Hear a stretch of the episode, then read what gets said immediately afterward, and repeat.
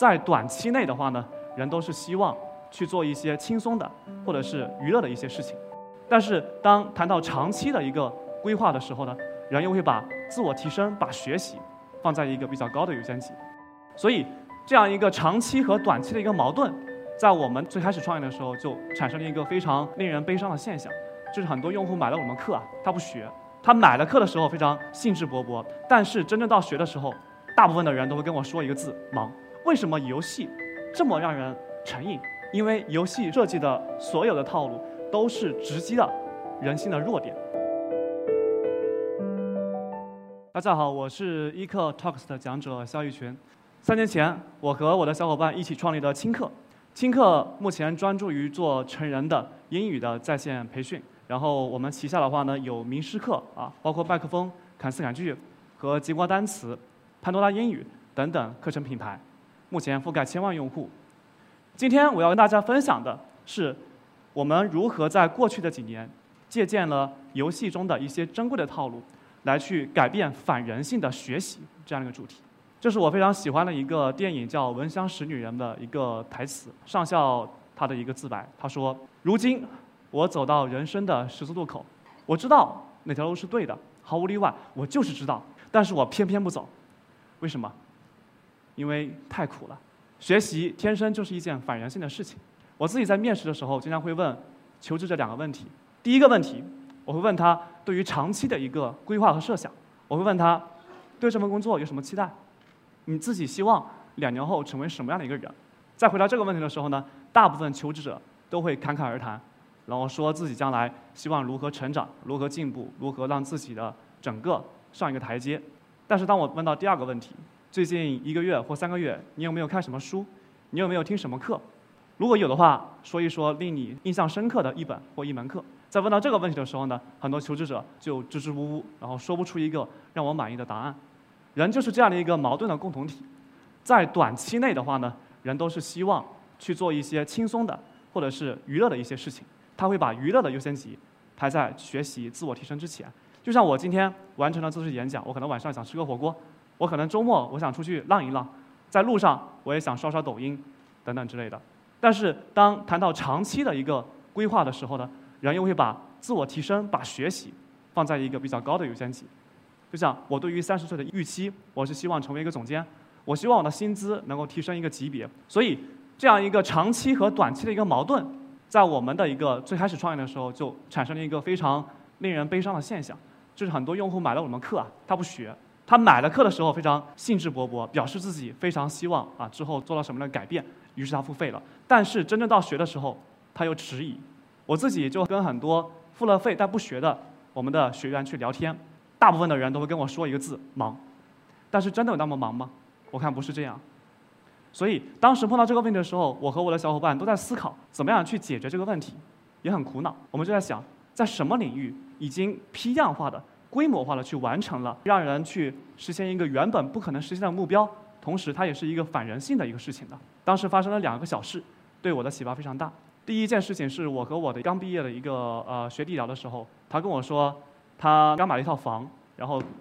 在银行借了一百万，需要三十年的时间去呃还款。因为我当时也没有接触过房贷这个事情，所以我最开始的想法是，那一百万三十年，那三十年之后还两百万。好像是一个感觉风险很高的一个事情，但是他跟我说，银行并没有提供这样的一个方案。银行提供的是方案二，也就是每个月还六千块钱，还三百六十七，分三十年还。最后的话呢，本息也就通过这样一个方式就可以得到了一个偿还。然后我也想了一下，这两个方案在最后的一个违约风险上，它的差别是非常大的。方案一，它的违约风险非常高，但是方案二，它的违约率不到百分之二。在中国有数百万的个人房贷者。它的违约率非常低，它是银行的非常优质的一个资产，所以同样是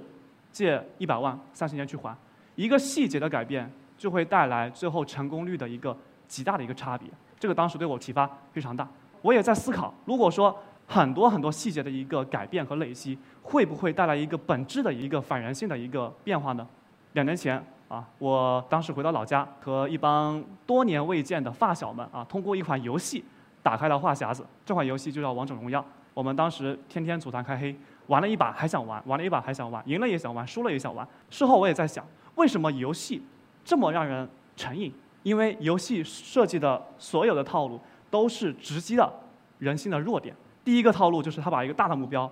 拆解成非常多的一些小的目标。其实一个游戏从小白玩家到资深玩家，他是要经过很多的学习和训练的。但是他把整个的一个学习和训练的过程变成了一个精心设计的剧情，为你直接就铺垫了一个成长路线。我们从来不会去思考，我们玩游戏是反天性的、反人性的。但是它通过这样的方式，其实你是在做学习和训练，但你不会感觉到它是反了你的一个本性。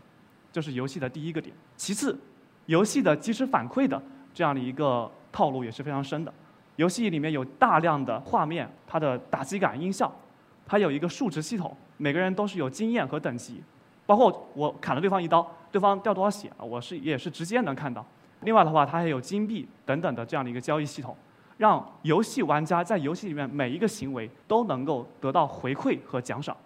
我当时也在思考，在现实生活中有没有这样的数值呢？我觉得是有的。直观的一点就是我们每个月的收入和每个人的资产啊，这是一个数值，但它是一个结果。如果说我读了一本书，我的脑力值能提升五十个点，那我觉得这是一个非常非常大的一个改观。但是目前在生活中啊，还没有这样的一个系统能够实现这样的功能。第三点的话就是团队荣誉了。我以前是玩单机游戏的，后来在网络游戏时代啊，网络游戏是全面碾压了单机游戏。为什么？因为在网络游戏里面有工会、有战队、有 PK、有排名，通过玩家带玩家、玩家留住玩家的这样一个方式，形成了一个天然的高粘性的、高扩散的一个社群，啊，这是游戏的一个非常好的一个点。所以，怎么样去借鉴，包括像游戏、包括像房贷里面的套路，来去让在线教育也变得轻松有趣、易于坚持呢？我和我的小伙伴在过去的几年啊，探索了非常多，做了很多的试验。总结四个要素，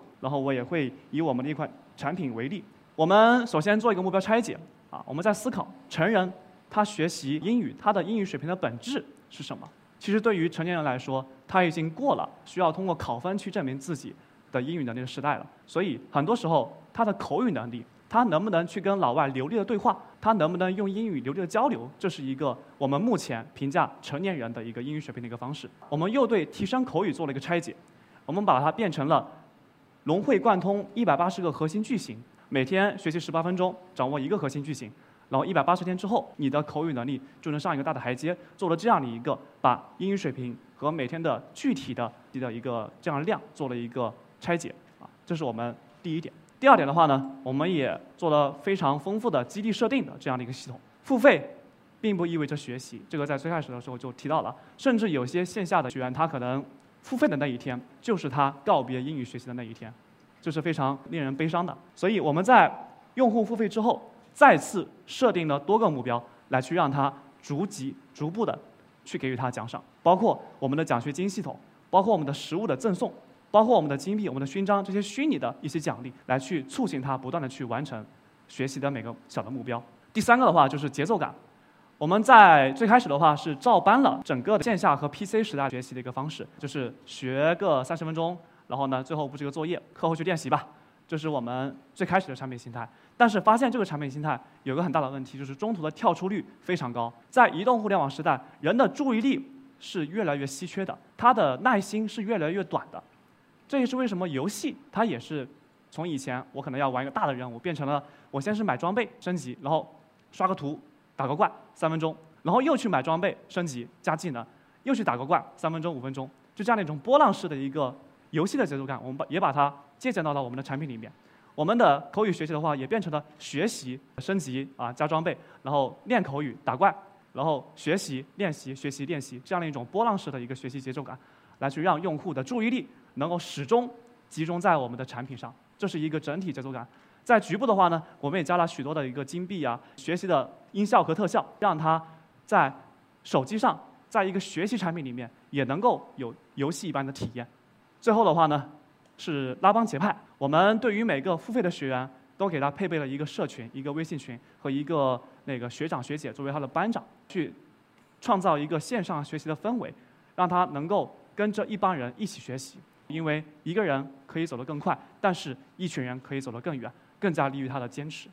以上就是我们阶段性的一个成果，设计产品的四个要素。现在的话呢，我们依然在不断的去做内部的试验、内部的创新。我们自己公司内部的也在不断的去有各种各样的学习的、健身的、读书的一些小组，把各行各业的一些珍贵的一些套路借鉴过来，然后我们自己作为一个初期的小白鼠，尝试一下不同的效果、不同的方式能带来什么样不一样的结果。